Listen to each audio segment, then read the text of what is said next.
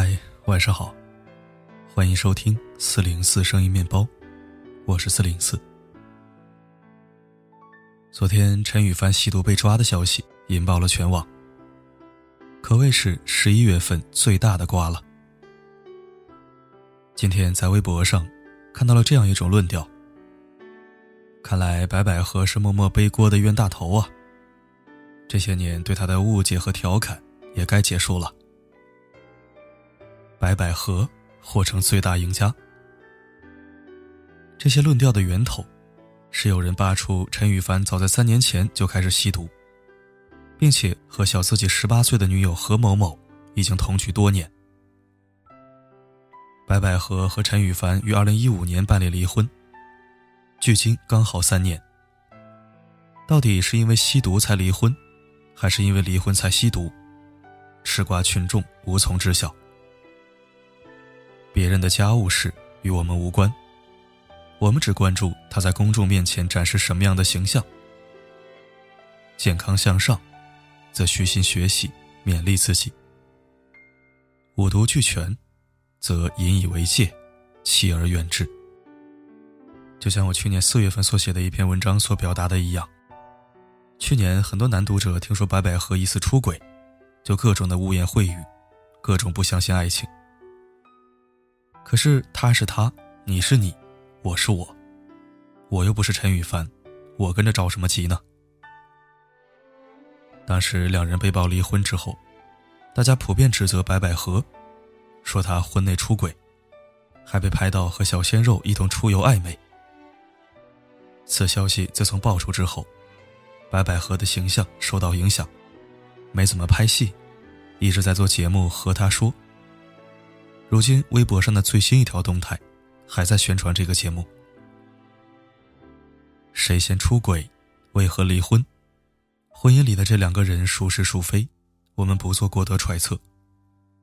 但有一点可以肯定：不管问题出在谁身上，好好的婚姻走到今天这步田地，一定是发生了病变，或者说一开始就是一场病态婚姻。在婚姻抉择这件事上，白百合做到了及时止损。如今，在她的微博上，除了发布一些工作日常，就是发儿子元宝的成长影像。可以看出，她并没有因为离婚而失去自我，而疏于工作和亲子，反而越过越好。想起这样一段话：感情里最好的状态就是。我们相信爱情和婚姻，同时又拥有承受婚姻爱情失败的能力，不依附于任何人，独立自主。婚姻哪一天坏掉了，大不了我止损出局，从头再来。及时止损，勇敢面对这一点，白百合做到了。可是，仍然有太多女性，在面对病态的婚姻时。逡巡不已，自欺欺人，无法做到止损于萌芽，放自己一马。几个月前的一天，读者小兵向我倾诉他的婚前恐惧心理，表示马上就要办婚宴了，内心却越来越没底，越来越茫然。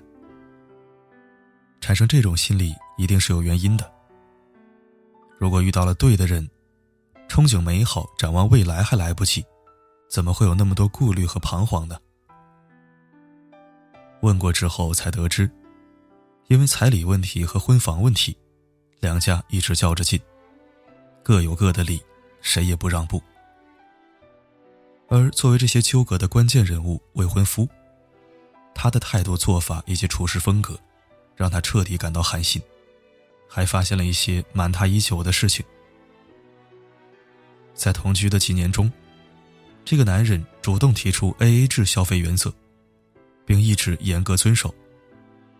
而在生活上却从不 A A 制，洗衣做饭、收拾家务，永远没他什么事儿。结婚的事儿从来不提，还是小兵以不结婚就分手为代价，才把谈婚论嫁的事宜提上了日程。宝妈的脾气。拍个婚纱照都能因为套戏分歧而大吵一架。结婚彩礼都说好了，就是走个形式。没想到男方却提出在婚礼结束当天当晚就要原数返还。更扎心的是，女方父母考虑到未来女婿不容易，置办家当一向出手大方，从未过多计较。没想到男方在私下里首付了两套房子，还有意瞒着他。一套在自己名下，一套在父母名下，真可谓机关算尽太聪明，伤透了青青家人。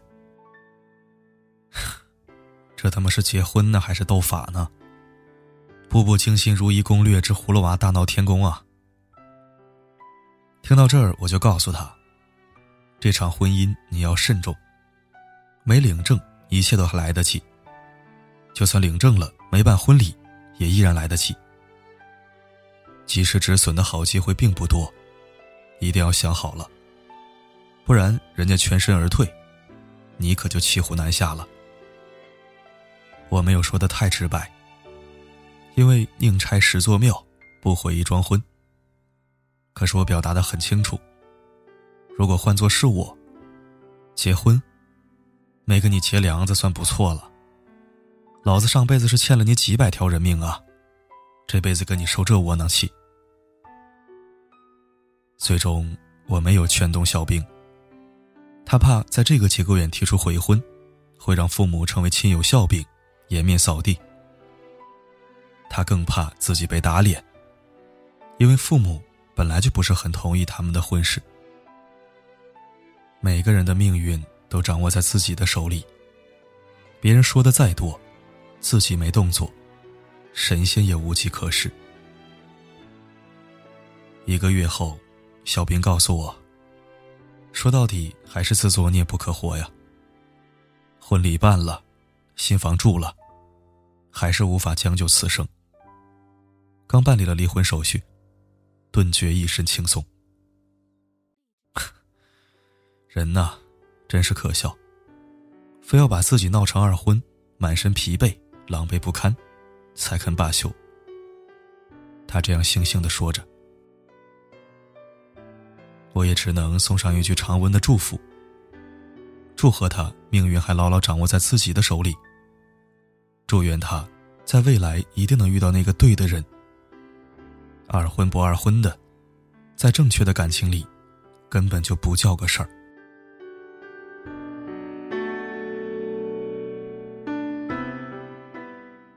小兵的故事可以说是一个教科书式的不信邪偏撞邪案例。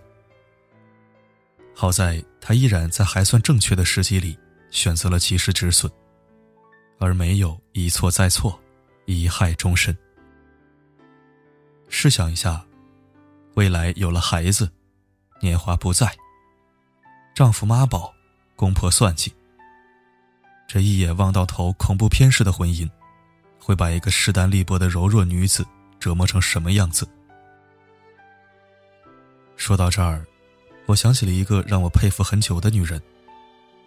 她曾经是我的大客户，因为保养的很好，出于商业礼貌，我称呼她为婷姐。其实她的女儿只比我小一岁。她就是典型的雌雄同体型女人，女强人，自己很会赚钱。名下公司年收入几百万，同时还有副业。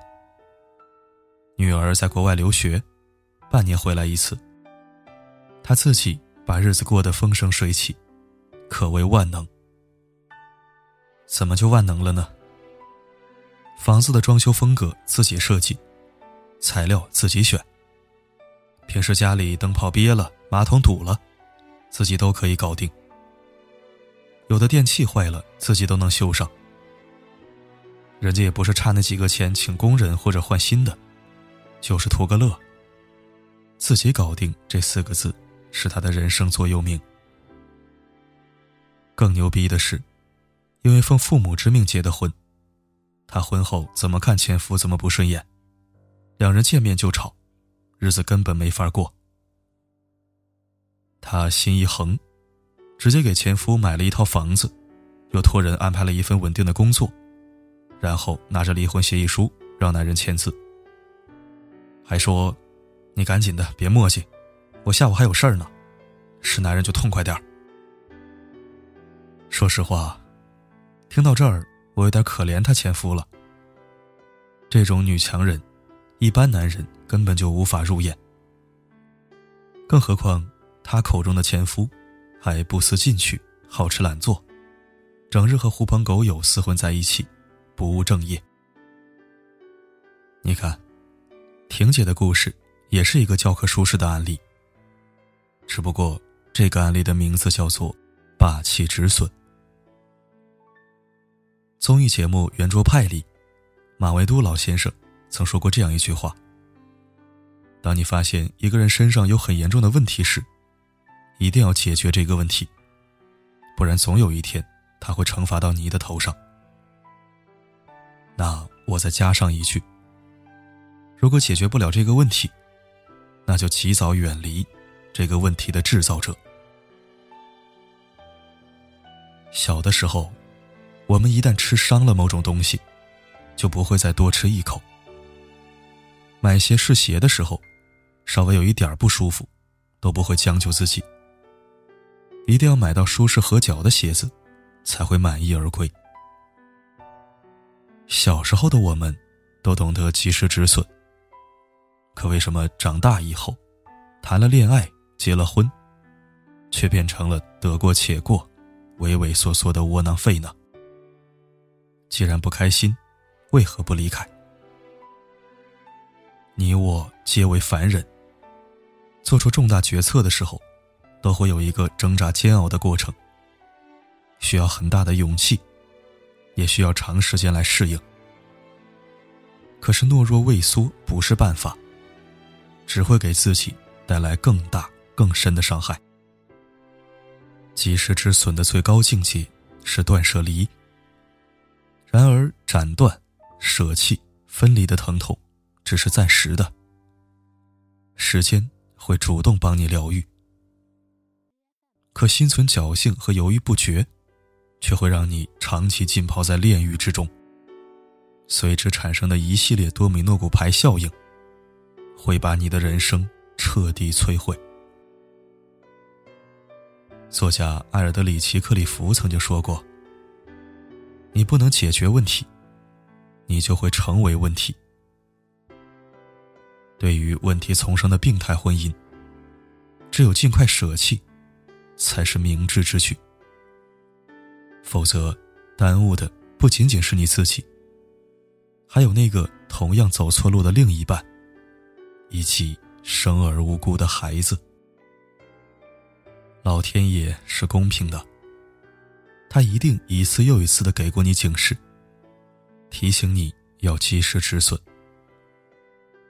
而机会有限，你抓住的时机越早，就越容易成功，付出的代价。也就越小。所谓父母、亲友、孩子，各种眼光、议论、谈资，都不应该是你放弃止损的障碍。要知道，你只有做回自己，才能容光焕发、精力充沛的去处理好各种问题，经营好各种关系。你真的以为？你自我牺牲的将就一辈子，就能让父母安心、亲友放心、孩子开心吗？恐怕你自己都不相信吧。所以说，不去及时止损的你，不是自我牺牲，而是自欺欺人、自讨苦吃、自私自弃。上帝不会亏待任何一个努力生活、砥砺前行的人。我相信，当我们以积极的态度去面对人生，即使不能遇见对的人，至少也可以遇见更好的自己。但愿我们都有及时止损的意识。但愿我们都有立即止损的能力。但愿我们都能对得起自己。